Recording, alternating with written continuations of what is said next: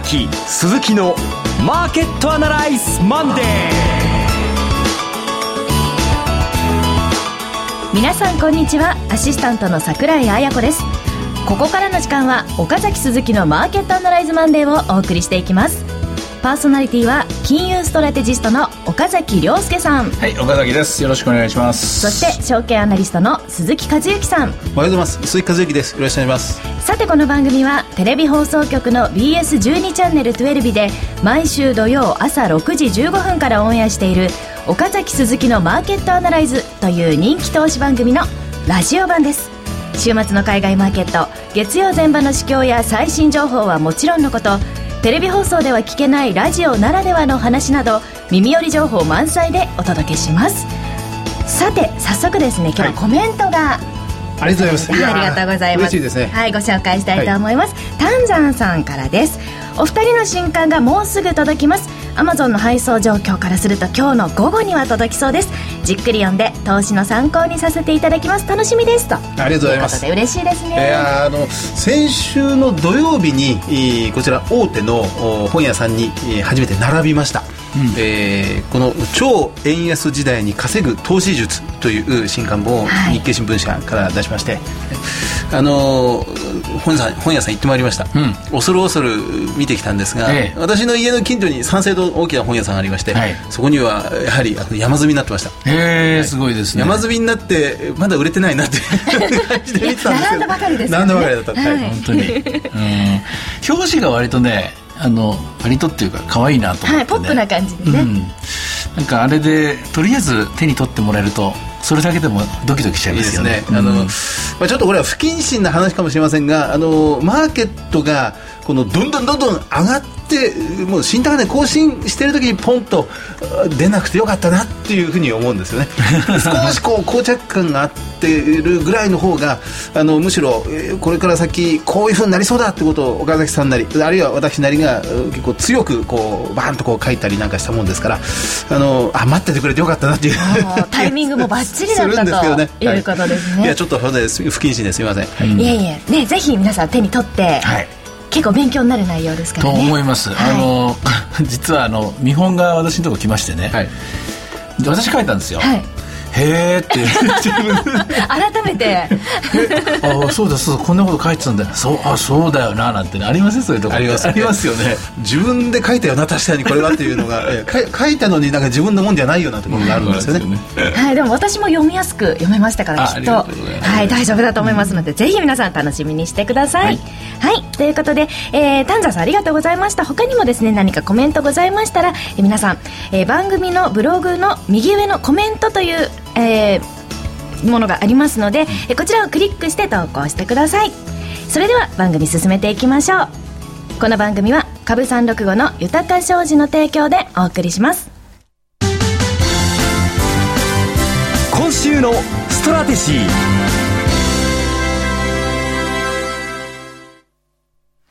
このコーナーでは今週の展望についてお話しいただきますが岡崎さん、はい、今週の戦略は？先週もう2分の1の確率だったら腹決めて買いましょう買いだって言ったじゃないですか、はい、ちょっと押されるところもあったんだけどもなんとか最後売っちゃってとりあえずいいとこ買えたかなっていう人もいるんじゃないかなと思うんですね、はい、で今週はというと2分の1つまり5割以上の確率になってきたと思うんですね。6割か7割で、う。ん、どうやら上に来そうだというふうに感じてるので、もう一度買いですね。でも前場は下げて始まってますけど、うん、いや、同じだと思います。先週と同じように、やっぱり売りだと思ってる人が当然いるわけで、なぜかというと、先週も今週も、えー、環境的には売りなんですよ。つまり、えー、新興国通貨が弱いとか、はい、アメリカの金利が上昇しているとか、アメリカの株が連続安しているか、いずれにしても、あの、数えりゃきりきりがないほどですね、リスク要因が多いんですよ。問題はこの悪材料の中、値を戻しているっていう、このプライスアクションに何が隠されてるかと。はい、しかも、薄商いで、大概の人は様子見です。うん、慎重という名のですね、まあ、知らん顔っていうやつです。ね、無関心。で、この人たちは9月になって FOMC が終わってからとか、あるいは10月になって消費税が増税してからということで、いつまで経っても多分入ってこないっていう、そういう人たちがほとんどですから、やっぱり本当にリスクを取る人は、こういう動きのない時に、やっぱり張っていかないと、次の一手、大きな勝負出れないですからね。あの、トピックスで言うと、先々週1週間でプラスの0.2%、うん、で先週マイナスの0.1%、うん、もう1%トに満たないような小さな値動きを繰り返しているところなんですね、うん、あのアベノミクス相場と言われる昨年11月からの上昇の中では、うん、この0.2%とか0.1%という小さい動きが2週も続いたのは初めてなんですね。すねまあまあ、先週、まあ、ほとんど要はプラス0.1%ぐらい変わらないぐらいの水準で今週も、えー、上昇確率は5割から6、7割に割まで来たと思います、ね、上がってきたと、うん、まだまだ買いとしては間に合うってこといや先週もね、はっきりとね、先物組はね、先物グループはですね、売ってるんですよ。先物は売りで、あの逆座やって言いましてね、何回か最低取引の話をしたと思うんですけども、先物が割合、先物が安くなって、はい、現物が高くなって、で、最低解消利が出やすい環境がずっと続いてるんですけども、実際最低解消利出てるんですけれども、実は現物はしっかりしてると。つまり、そこには現物は何かしら買い物が入ってるっていうことが一つと、それと、デカップリングっていう現象、はい、アメリカ株は安いのに日本株は下げないとか、はい、アメリカの金利は上昇してるのに日本の金利は横ばってるとか、もっと言うとアメリカのリートなんていうのはずっと下落トレンドを、えー辿っているのに日本のリートの方が横ばってるとか、いろんなところでデカップリングが起きてるんですよね。うん、えー、こういう環境の中で、まあ、ちょびっとずつ、プラスの要因が、まあ、何かしら一つでも二つでも見えてくると、まあ、ボラテリティも下がってますからね、えー、上に行きやすくなってきたと思って、私はもう一周、えー、買いの方にかけてみたいなと思います。はい、そしてでは私からいくつかちょっとまた疑問点を、はいはい、要は日本中の投資家の皆さんを代表しまして、えー、いくつか岡崎さんにお聞きしたいんですが、はい、先週火曜日に日経平均が361円安、うんを記録したんですね、うんうん、で1万3396円、あのアベノミクス相場と言われる去年11月以降の相場で、26週移動平均線を割り込んだのが初めて、うん、ここにガーンと来たんです。で、8月12日につけた1万3525円という安値も割り込んで、うん、どうやら三角持ち合い、こちらでもずいぶん言っておりましたが、三角持ち合いもどうやら下っ端でそうだというような動きになってまいりました。アメリカはその後、結局6日続落、で、アジア通貨安、アジア株安。という相当厳しい状況の中で、そのアベノミクス相場はもう終わったと言われたのが、先週の火曜日ぐらいの動きだったんですね。そその後、まあ、水曜日、木曜日ぐらいにかけて、そのアジア通貨危機的な状況、うん、あるいはアメリカの、まあ、この、まあ、テーパリングと言われるような、うん、QE3 縮小の動きがますます強まるという、うん、もう30区、40区のような動きになってきた中にあって、ままず順番にいきます。アジア通貨安、アジア株安というリスクは、あんまり気にしなくてよろしいですか、あの新聞ではこれをテーパリングの悪影響だということで書いてるんですけど、私はそうじゃないと思っているので、はい、まずここがノーとまず言いたいところなんですよね。うん、その影響が多少多分にあるかもしれないけど、一番大きなところはやっぱり NDF 絡みのですね、銀行のポジション NDF の話はラジオでは初めてかもしれないです、テレビではやりましたけどね。NDF、うん、ノンデリバラブルフォワードってですね、はい、これはもうあの銀行が相対取引で作っているポジションで、銀行にとってはもうリスクがものすごく鼻が大きいものなんですね。うんで、これがまあ、あの、金融規制とか、それからあの、ライボの不正会計問題からずっとですね、えー、尾を引いてて、銀行はこの、この、このポジションを減らしていかなきゃいけない、そういう宿命にもあるんですよ。そういう時に今回の量的緩和、テーパリングが始まっているので、これがダブって見えちゃってると。で、NDF のポジションを落とすっていうことは、NDF で買われている通貨、代表的なものがブラジルレアル、あるいはインドルピーですけども、こういったポジションが落とされていってしまうという、こういう現象は起こってしまうんですけども、でそこにまあ理由をつけたくて、ある人はアメリカのテーパリングのせいだと。あるある人は、いや、消費税増税の時はアジアジア通貨危機が起きるんだ。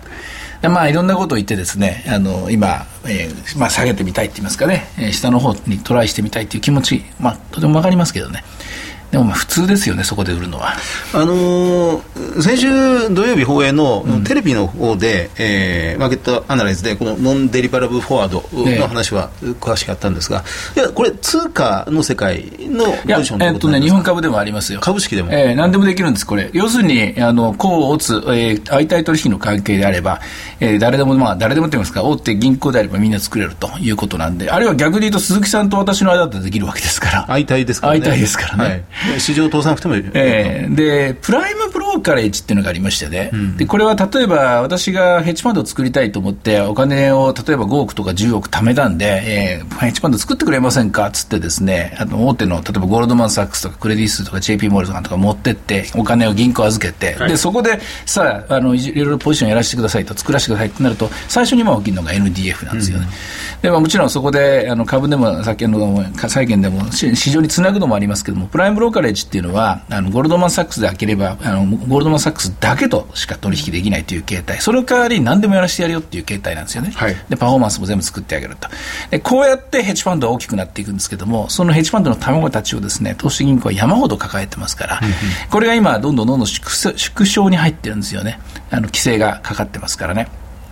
これがまあ先週の動きの、まあ、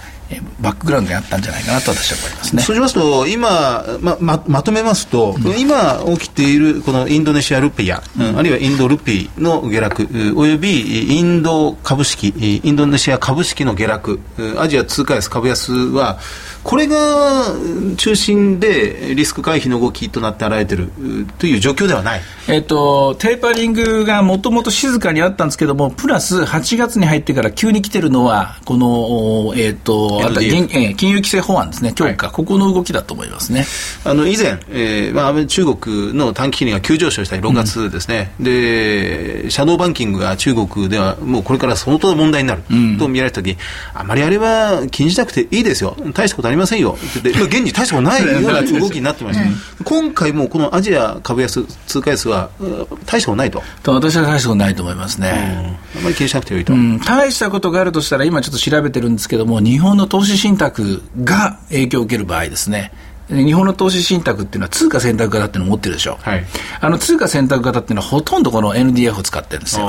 もしもここが何か大きな、あなんですかね、こう振動が来るのであれば、それは問題なんですけどね、でもこれ大概がブラジルレアルなんですよね。で仕組みとしてこれどうなってるのか今調べてみないと分かんないんですけどもそうではなくて、まあ、インドルピー程度の話であればですね、はい、これは問題ない大したことないんじゃないかと思いますけどね。なるほど。そのあたりを前提にして、えーまあ、今週以降、まあ、勝率5割から勝率6割から7割ぐらいまで来たかなちょっと上がってきたなと思いますね、はい、はい、それでは、えー、まずはですね前場の指標で、えー、見ておくべきところ何かありますか？日経平均結局プラスで始まって、えー、値幅150円プラマイで、えーえー、若干マイナスという状況になりました。あとは業種では不動産が1.93%ですよね、はい、なかなかいい上昇ですね。まあ、売買代金がやっぱり薄いですね、6700億円、うん、先週、今年最低を記録しましたが、おそらくそれに匹敵するような薄商いに、やはり今日なってしまいそうですね。うん、はい、それでは株三六五お願いします。えー、現在1万3644円ですか、642円回649円やりという形ですね。えー、こちらの方は、高値は、えっと、寄り付きなのかね、1万3760円というのが朝、記録されてますね。はい。さていろいろ展望していただきましたがこの1週間の相場がどうなったかについては土曜朝6時15分から BS12 チャンネル12で放送の岡崎鈴木のマーケットアナライズをぜひご覧ください。また Facebook でも随時分析レポートしています。以上今週のストラテジーでした。それではここで株365の豊か商事からセミナーの情報です。えー、豊か商事からは3件ほどございます。まずは鈴木さんが登壇されるセミナーです。豊か商事資産運用セミナー in 池袋。タイトルは成熟国家日本の可能性これからの株式相場の行方成長企業を探すということで講師は鈴木さんです。おお、すごいです、ね、はい。開催日時は9月7日土曜日13時30分会場、14時開演です。会場はアットビジネスセンター池袋駅前本館601号室。お申し込み連絡先は豊か商事池袋支店。フリーコール0120-964-124。0120-964-124です。受付時間は同日祝日を除く9時から20時です。鈴木さん内容的には？はい、タイトルにありますように成熟国家日本として初めて日本はこの大海原に乗り出していくような時期を迎えたと思うんですね。そこでの成長株を探してみるという内容です。はい。あのセミナーの鈴木という意味を持っているそうなので かなり楽しめると。はい、そういう恥ずかしくなってしまうんですが、あの、え、あの、な、ほ、生、生セミナーに強いと、一般に言われてるんです。ラジオとはまた違った鈴木さんのお話が、はい、聞けると思います。脱線した時どうやって修正するんですか一人で一人で。しようがないんで、しようがない。そのままずるずる行くとこまで行っちゃうという感じですね。まあそんな感じなので、はい、ぜひ楽しみにしてください。皆様のご応募お待ちしています。さあ続きましては、岡崎さんのご登壇セミナーです。はい、豊か商事特別経済セミナー in 横浜。タイトルは、円安株高をどう見る？新時代の投資戦略で、講師陣は若林 FX アソシエイツ代表取締役の河合美智子さんほか、岡崎さんです。うん。開催日時は9月21日土曜日12時会場12時30分開演。会場は横浜プラザホテル桜の間お申し込み連絡先は豊か商事横浜支店フリーコール0120-997-624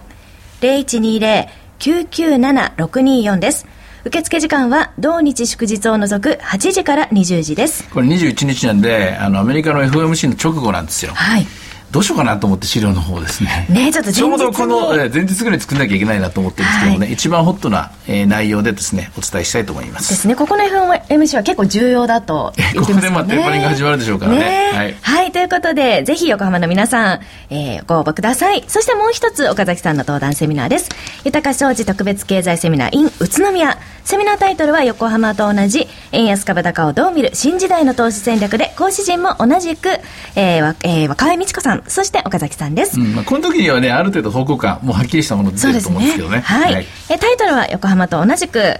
円安株高をどう見るということで、開催日時は9月28日土曜日、12時会場、12時30分開演です。会場は NOF 宇都宮ビル10階。お申し込み連絡先は、豊か商事宇都宮支店フリーコール0120-997-365。0120-997-365です。受付時間は同日祝日を除く8時から20時。宇都宮、北関東の皆さん、ぜひですね、岡崎さんのお話直接聞けるチャンスですので、ご応募お願いします。はい、新幹線でピュッと行きますので。はい。以上、株365の豊か商事からのセミナー情報でした。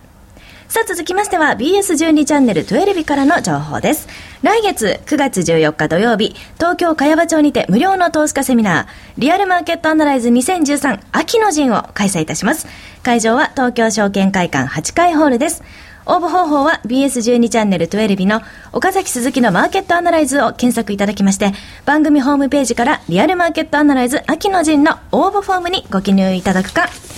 えー、電話番号0120-953-255 0120-953-255から通話料無料自動音声応答サービスにて24時間ご応募を受けたまっております。こちらのセミナー応募はですね、なんと本日締め切りとなっております。ね。はい。はい、で、応募者が多数のため抽選となっておりますので、うん、まあ、まだまだ、ね、あの間に合いますので、今すぐご応募いただければと思います。で、ゲストはですね、ラジオ日経の鎌田記者、それから大和証券投資戦略部の木之内英二さん、FPG 証券の深谷さんなどがご登壇されますので、ぜひお楽しみになさってください。以上、BS12 チャンネル12からのお知らせでした。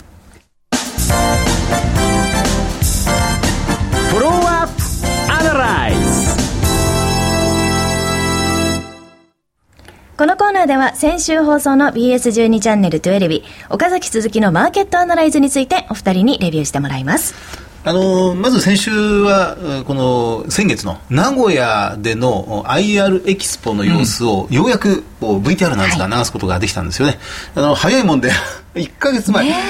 なんか1か月とは思えないぐらいにあっという間にこう過ぎてしまいましたが、ね、まあでも大変こう活況な様子がお届けできたんじゃないかなというふうに、はい、そうですね、はい、あの名古屋の皆さんに、えー、お目にかかれてとても光栄でしたがフェイスブックに、えー、書き込みをいただきまして、えー、あの大阪の方からぜひ大阪でも、ね。えー、やってくださいという、まあ、お便りいただきました。ありましたね、はい、あの大阪でやりますか？やりましょう。私もちょいちょい帰ってるんですけどね。大阪にそうですね。出身ですからね、できればあのドーンとしたのでまあみっちり3時間ぐらいやってみたいですよね。そうですね、はい。あの、まあ、うまくいけば年内やりたいなというところであるんですが。そうですね、ね、それからほら名古屋の方も、行けなかったので本当行きたかったですという方もいましたから来年もまたね、はい、行きたいですよね名古屋もね。えー、IR エクスポという、まあ、非常に盛大なあフェアに呼んでいただきまして本当にありがとうございました、はい、ね、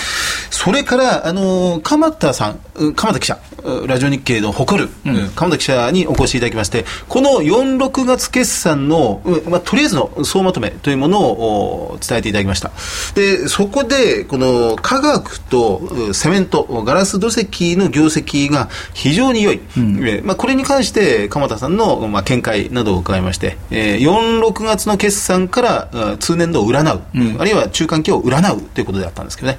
あの鎌田さんの結論としては、うんまあ、鎌田さん鎌田記者の結論としては、えー、第2四半期第2クォーター中間決算の動向がこれからの、まあ、一つの大きな鍵を握るということになっておりました。うん、2か月後。そうです、はい、まあでも7、9月の決算ですからもう今8月が終わろうとしてますのでそろそろ方向性としては見えてくるんですよね。4、6月で中間期を情報修正してだけど通期を据え置きないしは通期を引き下げるという企業が結構多かったんですけど、うん、おそらく第2四半期では通期全体を引き上げてくる企業もひょっとしたら増えてくるんじゃないかなというところありますね。その紹介してもらった銘柄今日の動きどうなんですか？いやあのー、三井化学がやっぱりあの時はトップバッターだったのですが今日一番高いので3%以上上がってました、うん、で、えーまあ、全引きは少し全体に押されたので2%高ぐらいまで戻ってきてますが、うん、まあ、国内の素材セクターでは異例の強さという動きを示してますね。あの後土管の夢を見ましたよ私。あ日本ヒューム、うん、もう気になって気になって、うん日本ヒュームという、ね、夢ですか、うん、なんかね 土管の夢。昔ね土管っていうのがよく街にっていうかその辺の公園とかに置いてたじゃないですか。転がってました。転がってたでしょ？ドラえもんの公園にあるやつですよね。そうです久しく見なくなったなと思って最近であれどこに置いてあるのかなと思って。で昔子供の頃あそこの中にですね入って昼寝をしてたら気持ちよかったっていうのを思い出して。そうですね。言われてみれば確かによく転がってましたね、そうそうそう、あれどこ行ったのかな？と思いながらですねずっと気になってしょうがないんですよ。どこに売れてんのかな？なんでなのかな？ってのねあの実際問題こう私の家の近所の下水管をこう取り替えるという総特化するという工事を今ずっと続けていて、うん、年中道路工事、うん、昔は道路工事はその年度末ぎりぎりの1月から3月ぐらいに集中するって言われてたんですが、うん、今1年を通して下水管を取り替える工事が進んでるんですよね。日本全国42万キロメートルぐらいあってそれのうちの3分の1ぐらいがもう耐用年数迎えてしまっていてこれから10年ぐらいかけて全特化しなくちゃならないということになってるそうですだとしたらでもそればらまきにはならないですよねね、必要なものですからね、はい。まあ、ここをやらない限り、えーまあ、耐震基準が今相当上がってきてますので、うん、まあ、9月の1日はまたこの防災の日を迎えますが相当そこで意識高まってくるとは思うんですけど。いや鈴木さんのこのセミナーのタイトルに「成熟国家日本」じゃないですか、はい、成熟するとやっぱり必要な投資なんですよねそれね。人間ドック行ってまいります。うん、ね、全然関係ない。私個人の話だからドラム缶を取っ換えるっていうのもね、はい、いわば人間とドックに行くようなもんですよね、結局ね。はいあのまあまあそんなことを鎌田さんにあの伺いましたのでぜひまた四半期ごとに鎌田さんにえ決算の、まあ、集計報告などを鎌田さんの目から記者の目から見てご報告いただきたいと思います。はいそれでは今日のお話を踏まえまして投資家の皆さんに今週のアドバイスをお願いしますあの今週は月末です。いよいよ8月も終わってしまうんですがあ国内の経済統計が8月30日有効求人倍率それから高価上生産指数新設住宅着工個数一気に出てまいりますのでこの辺りで日本経済改めて強さというものが確認できればいいなと思います。言われて気がつきました。そういえば今週末は月末なんですね。はい、うん、あの重要これ大体こういうのってあのジンクスみたいなもんですけど大事なところなんでえー、ちょっと注目してもらいたいなと思いますね。それとりあえず私は67割の確率で上の方を見ておきたいと思います。なるほど。はい。以上フォローアップアナライズでした。さて岡崎鈴木のマーケットアナライズマンデーそろそろお別れの時間です。ここまでのお話は？岡崎亮介と追加随記そして櫻井彩子でお送りしました。それでは今日はこの辺で失礼いたします。さよなら。この番組は株三六五の豊か商事の提供でお送りしました。